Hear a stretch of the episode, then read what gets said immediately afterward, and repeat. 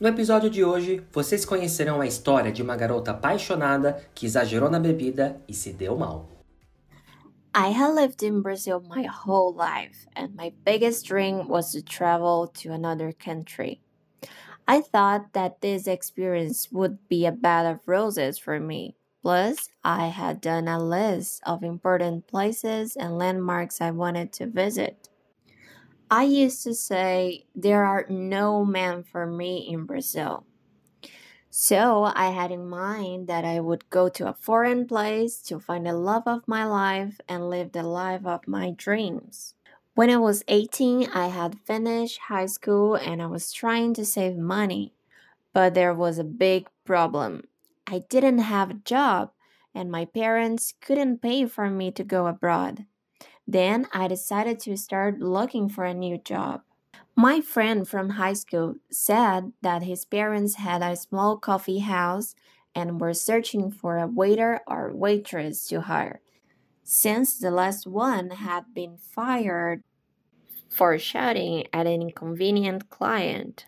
At first, I was afraid because I was not a calm person, but I was determined to get a job make a little money, and travel around the world. So I took it. It was one of the hardest things I've ever done. I mean, I accepted the job offer, think that I would have just to note orders and bring the food, but it was really exhausting to do that all. I had to collect the dishes from the tables and pray to not drop and break them before I get into the kitchen. Plus, I had to do it all roller skating because of the cool aesthetic of the restaurant. It took more than three weeks until I got used to it, but fortunately, I didn't break any dishes. I worked there for almost two years from Monday to Saturday, and finally, in August, I had all money required to travel. The good thing about that is that I could solve all the bureaucracy to travel during my days off. So, when September came, I was ready to go.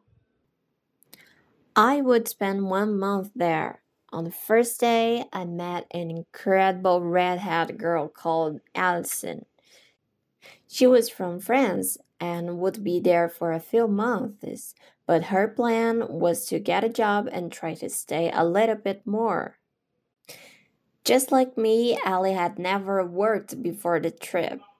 That's why I gave her some advice about working as a waitress. We became very close friends. Otherwise, she was too clumsy to work carrying dishes and handle with silverware. So, the best option she got was a job as a maid in a building next to ours. During my second week there, we had already visited many interesting landmarks and beautiful places.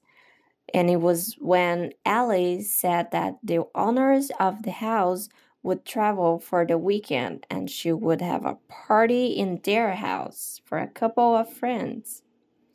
At the start, I didn't agree with that. I just bought the idea because it was her birthday.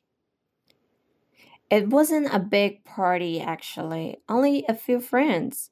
So we drank a lot and played games until late at night. We had a blast. I have never seen such a wonderful place like that. Their apartment was so big that I wondered how could Allison clean it up all alone. One of Ali's friends was Chad. He was the most beautiful guy I've ever seen. His black hair and dark skin perfectly matched his green eyes. I was totally hypnotized by him. But I'm too shy when I'm sober to hit it on him. That's why I decided to drink a little bit more before talking to him. Bad idea.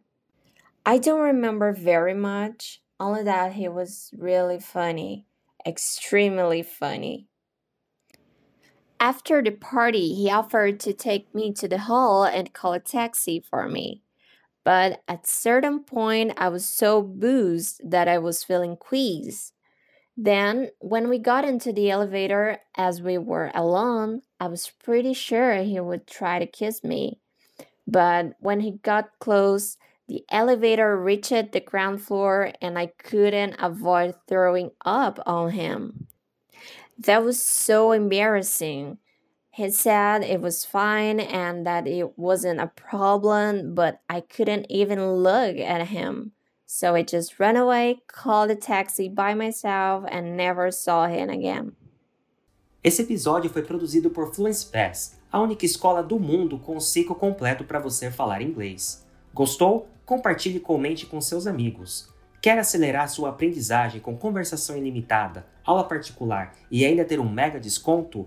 Acesse fluencypass.com e comece agora a jornada da sua fluência.